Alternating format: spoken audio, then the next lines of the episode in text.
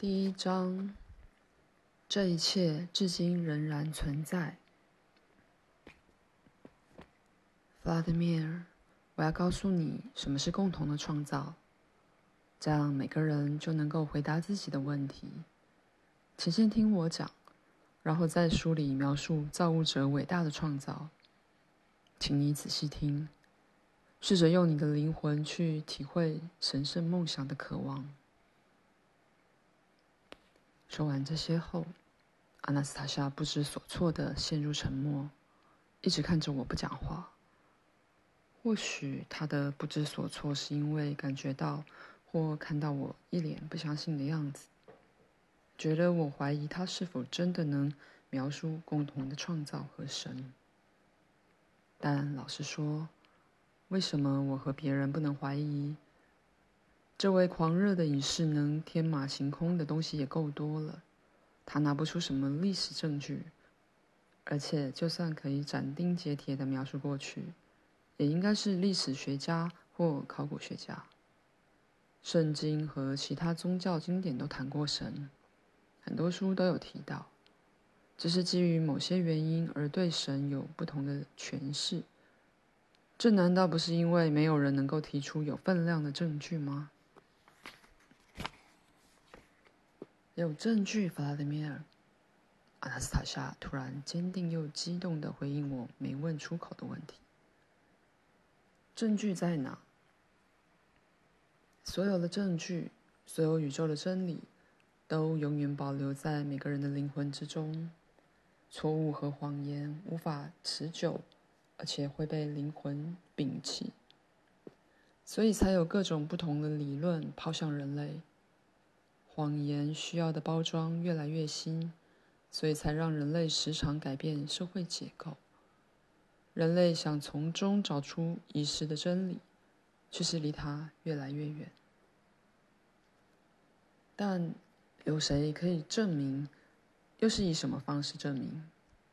每个人的灵魂或内在的什么地方保有真理？如果确实如此，为什么找不到呢？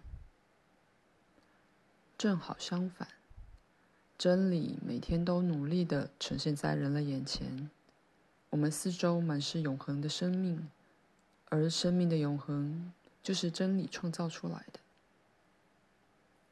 阿纳斯塔夏用双手迅速贴地，沿着草地滑过后，伸到我的面前。你看，弗拉德米尔，或许这能消除你的怀疑。我端详了一下。在向我伸来的手上有几颗草的种子，一颗小雪松子，还有某种昆虫在爬。我问他：“这是什么意思？像雪松子是代表什么吗？”弗拉德米尔，你看，这颗种子虽然很小，但如果种在土里，就会长出高大的雪松，不是橡树，不是枫树，不是玫瑰。只能是雪松，雪松会再产出这样的种子，和最初的那颗一样，带着原始起源的所有讯息。如果种子在数百万年之前或之后碰到土壤，也只有雪松能够破土而出。在每一颗种子里，也就是神的完美创造中，造物者都放满了所有讯息，即使过了数百万年。造物者的讯息也无法被磨灭。至于属于最高创造的人类，造物者在创造的那一瞬间就将一切给了人类。受到伟大梦想启发的天赋，也将所有的真理和未来的成就全数献给他最爱的孩子。那我们最终要如何得到这些真理？是从我们里面的什么地方吗？肾脏、心脏还是大脑？从感觉，试着用自己的感觉判断真理，相信自己的感觉，从以金钱为目标的预设跳脱出来。那好，如果你知道什么的话，就说出来吧。或许有人可以用感觉理解，像是神是什么？科学家能用任何科学公式描述吗？科学公式，公式会延伸到环绕地球不止一圈，停止后又会有新的公式诞生。神并不小于一切思想能及的事物，它是苍天，它是真空，而且看不见。用理智去了解它是无意义的。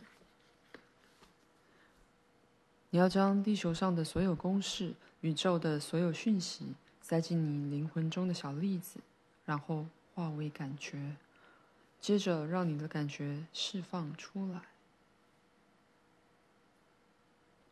但我要感觉什么？说的再简单、具体、清楚一点。神啊，帮帮我，请帮助我单用现代的词语组合建立适当的意象。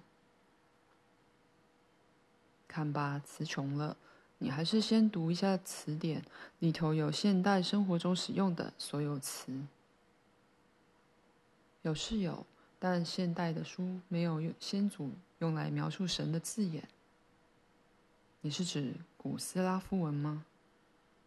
更早，在古斯拉夫字母发明以前，人类就有方法向后代传递思想了。阿拉斯塔夏，你在说什么？大家都知道，正规书写体是源自两名正教传教士，他们叫什么来着？我忘了。你想讲的大概是西里尔和美多德吧？对，要知道他是他们发明了字母。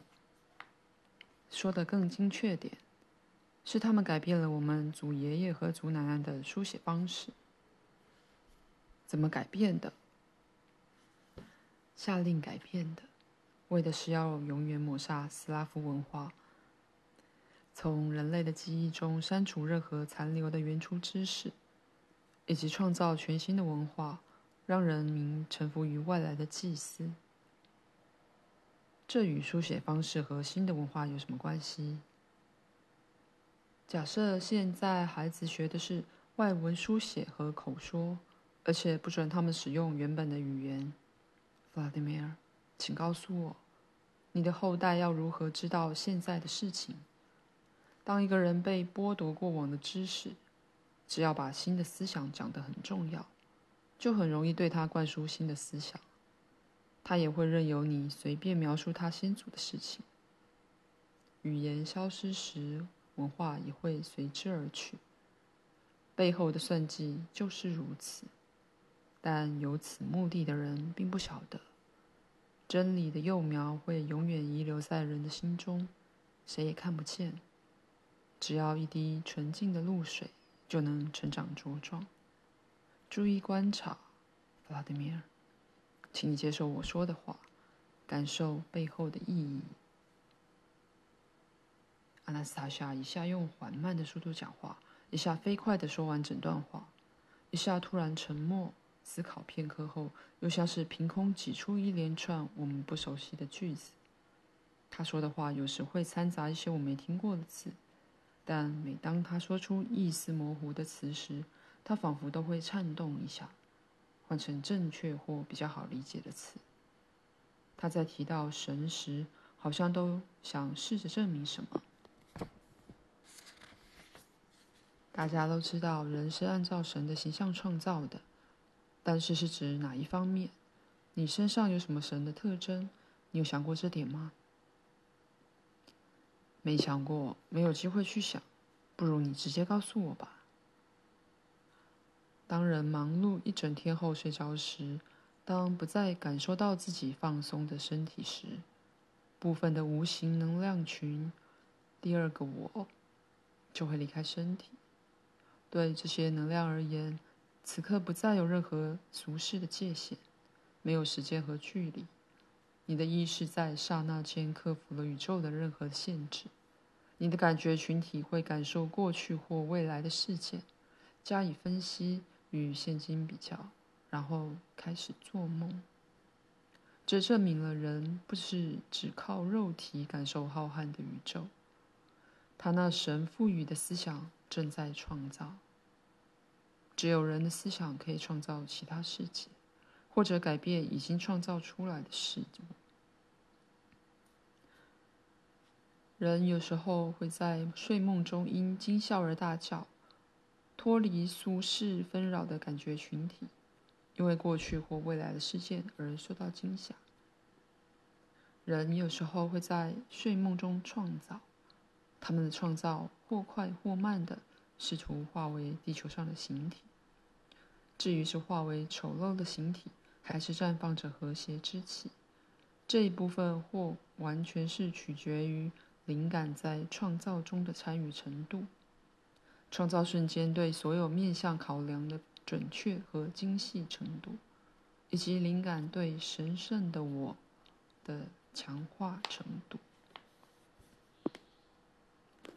全宇宙只有神和神的儿子，也就是人，天生具有创造的能力。神的思想是一切的起源，他的梦想化为有生命的物质。人在行动之前，会先有想法和梦想。全地球的人都有一样的创造机会，只是人人使用的方式不同。人类在此享有绝对的自由，是有自由的。现在，请你告诉我，弗拉迪米尔，神的孩子现在都有什么样的梦想？就以你、你的亲朋好友为例好了。他们都把自己具创造力的梦想拿来做什么？你都拿来做什么？我吗？嗯，那还要问做什么吗？就和每个人一样，我尽可能的赚钱，让生活稳定。我买了车，而且不止一辆。我还有其他很多生活必需品，像是不错的家具。就这样，你把神赋予你天生具创造力的梦想都用在这些地方。大家都是这样用的，怎么用的？用在钱上啊！没有钱怎么生活？举例来说，有钱才能穿得正常，吃得更好，可以购物、买东西喝，一切都理所当然。你怎么还问我用在哪里？为了吃，为了喝，弗拉迪米尔，你要明白，这些在一开始就给了所有人，而且丰饶无缺，给了所有人。可是这后来都到哪去了？你觉得呢？到哪了？嗯，我觉得那些原始的衣服早就破烂磨损了，最早的食物也在很久以前被所有人吃光了。现在时代已经不同，有不一样的服饰流行，对食物的口味也变了。弗拉迪米尔，神给孩子的是永恒不朽的衣服，永不枯竭的食物资源。你说的一切现在都在哪？到现在都还留着，都还存在。那就告诉我在哪里。要如何找到至今仍保留如此多资源的神秘地方？只要用感觉去观察，你会找到的。只有透过感觉，才能了解神圣梦想中创造的本质。